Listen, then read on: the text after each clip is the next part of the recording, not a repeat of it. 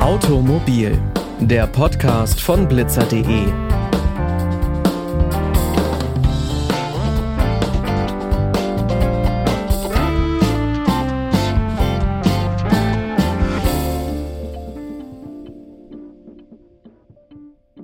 Und damit hi und herzlich willkommen. Ich bin Pauline Braune und ich freue mich, dass ihr wieder mit dabei seid. Normalerweise beschäftigen wir uns hier bei Automobil ja mit Mobilität auf den Straßen, in den Städten oder Ländern. Heute wollen wir unseren Blick aber etwas erweitern und schauen nach oben, Richtung Weltall.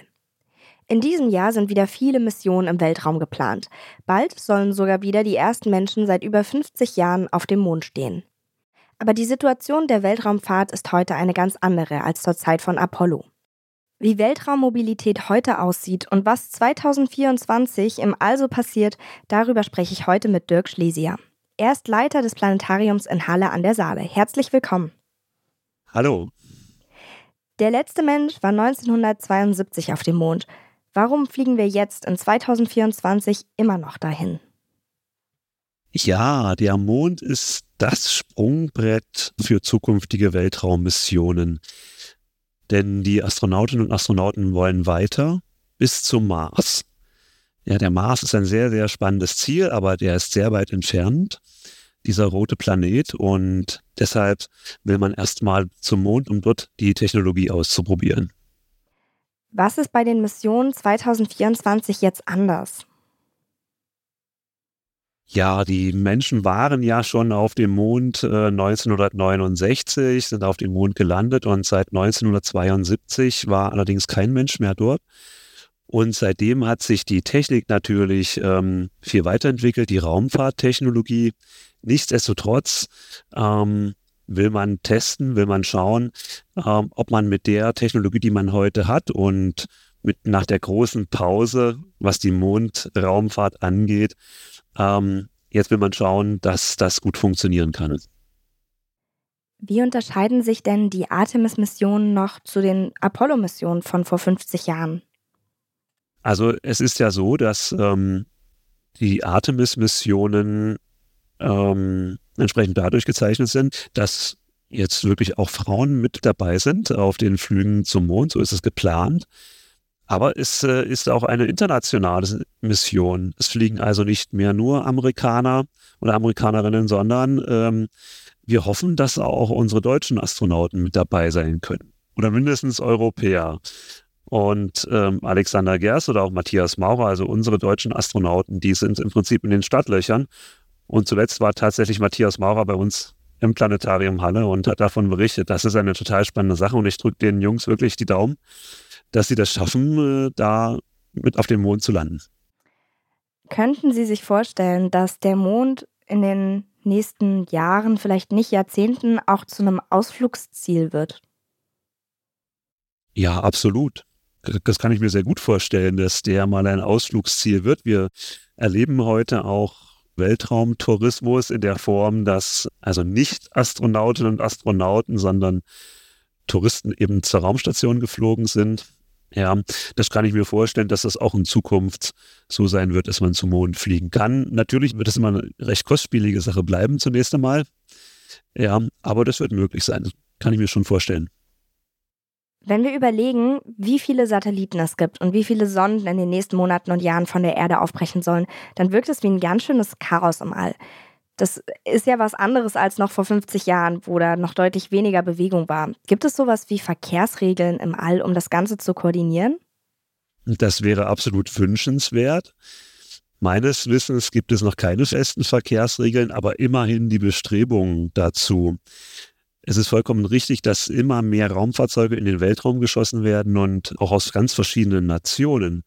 Und ich denke, es ist ganz schön kompliziert, da entsprechende ähm, Übereinkommen zu finden. Aber man ist auf jeden Fall dran, weil man weiß, sonst äh, gibt es tatsächlich ein Verkehrschaos in naher Zukunft im Orbit. Um auf das Weltraumjahr 2024 zurückzukommen, mit der Raumsonde Peregrine ist am 8. Januar eine Mission eines privaten Raumfahrtsunternehmens Richtung Mond gestartet. Und nachdem erst die Solarzellen geklemmt haben und dann noch der Tank geleckt hat, soll die Sonde nun kontrolliert über den Pazifik abstürzen. Damit ist die erste kommerzielle Mondlandung nicht geglückt, aber wir sehen immer mehr solche Startups, die in den Weltraum aufbrechen. Stichwort SpaceX auch. Wie wird sich die Raumfahrt in den nächsten Jahren durch die Privatwirtschaft ändern? Ja, es wird so sein, dass auch immer mehr Privatinitiativen, private Raumfahrtunternehmen äh, einen wesentlichen Beitrag ähm, leisten zur allgemeinen Raumfahrt. Und es ist so, dass aber natürlich die großen Weltraumorganisationen immer noch einen gewissen Anteil daran haben werden. Also da steckt viel Know-how drin und natürlich auch finanzielle Förderung. Nichtsdestotrotz ist es vollkommen richtig, dass unter anderem SpaceX da doch einen sehr großen Anteil haben werden. Der wird immer höher steigen. Ja, und äh, man merkt auch einen deutlichen Wettbewerb, was ja nicht, nicht verkehrt ist, ähm, so dass auch die Weltraumtechnologien immer, immer besser werden. Na, also kurzum, der Anteil der privaten Initiativen, der wird deutlich weiter zunehmen in den nächsten Jahren. Das Weltraumjahr 2024 ist aber nicht nur vom Blick in die Ferne geprägt. Die ESA, also das europäische Äquivalent zur NASA, plant 2024 die Aussendung von Erdbeobachtungssatelliten, die vor allem der Beobachtung des Klimawandels dienen. Wie kann denn Mobilität im All unser Leben auf der Erde beeinflussen? Ja, Mobilität im All ist ganz wichtig für die Erde, denn oder für uns Menschen auf der Erde, für unseren Alltag, denn wir haben ganz viele unterschiedliche Satelliten im Weltraum, die uns unterstützen bei der Kommunikation. Navigation ist ein wichtiges Thema. Und natürlich beobachten die Satelliten die verschiedenen Verhältnisse, also klimatische Verhältnisse auf der Erde. Äh, Naturereignisse können besser vorhergesagt werden, sodass sie uns im Prinzip schützen. Ja, sie sorgen für mehr Mobilität, die ja auch damit immer eng verbunden ist mit, äh, den, ähm, ähm, mit den Zuständen hier auf der Erde. Ja, also sie geben uns Sicherheit und Mobilität tatsächlich auch hier auf der Erde. Deshalb ist die Satellitentechnologie extrem wichtig. Was gibt es denn für Missionen in 2024, die irgendwie spannend und beobachtungswert sind? Sehr große Frage. Ja, also beobachtungswert ist eine, eine gute Frage. Ähm, ich möchte mal ganz, ein äh, ganz wichtiges Unternehmen hervorheben und zwar ist das der Start der Ariane 6. Das ist ja ein Euro, europäisches Projekt, also der Europäischen Weltraumorganisation. Und die ist äh, die große Rakete sollte ja schon vor vier Jahren etwa starten und jetzt ist es wohl endlich soweit, Mitte diesen Jahres, so äh, Mitte, Ende Juni, zwischen Ende, Mitte Juni und äh, Juli. Ja, da bin ich ganz gespannt drauf, weil das das Transportvehikel auch ist in den Weltraum ähm, für die Europäer. Naja, es gibt aber auch ein paar andere Satellitenmissionen. Es gibt einen Navigationssatelliten, der gestartet werden soll. Ein Kommunikationssatelliten, Erdbeobachtungssatelliten werden dann in den Weltraum geschossen, auch in diesem Jahr. Es gibt allerdings auch von anderen Weltraumorganisationen äh, wie der NASA ganz spannende Missionen, zum Beispiel zum Jupitermond Europa mit den Europa Clipper. Das wird eine tolle Sache, wo man also weiter wegfliegt von der Erde. Also da gibt es ja auch unheimlich viel Raumsondenverkehr, muss man sagen, zu den anderen Planeten. Wann findet die Landung dann auf dem Jupitermond statt?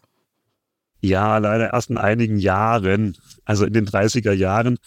Der Weg zum Jupiter, der bedarf doch einiger Jahre. Und dabei geht es dann darum, dort sich einmal alles anzugucken oder sollen auch Proben gesammelt werden?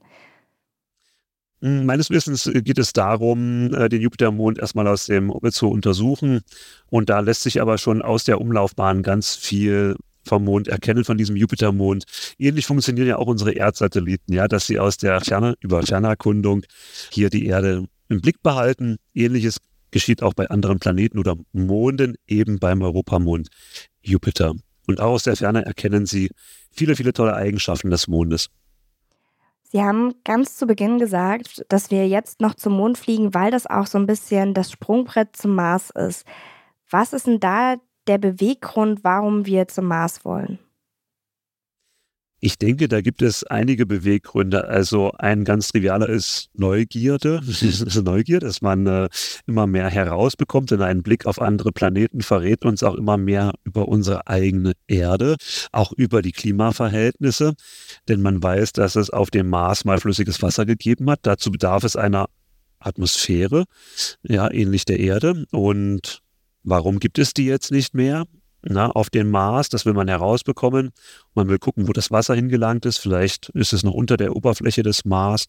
Na. Und äh, ja, Rohstoffe spielen auch eine Rolle. Ist vielleicht auch ein wirtschaftlicher Aspekt, sowohl beim Mond als auch beim Mars, der dann zukünftig eine Rolle spielen kann. Und gibt es eine Mission in 24 oder in den nächsten Jahren, auf die Sie selbst ganz besonders hinfiebern? Ja klar, also ich bin ja eigentlich zutiefst betrübt, dass die Artemis-Mission, also der Flug zum Mond jetzt äh, sich äh, doch arg verzögert. Wir wollten eigentlich in diesem Jahr Zeuge werden von einer erfolgreichen Mondumrundung erstmal durch Astronautinnen und Astronauten. Das verschiebt sich ja jetzt auf von November 24 auf September 25. So ist das aktuelle Ziel.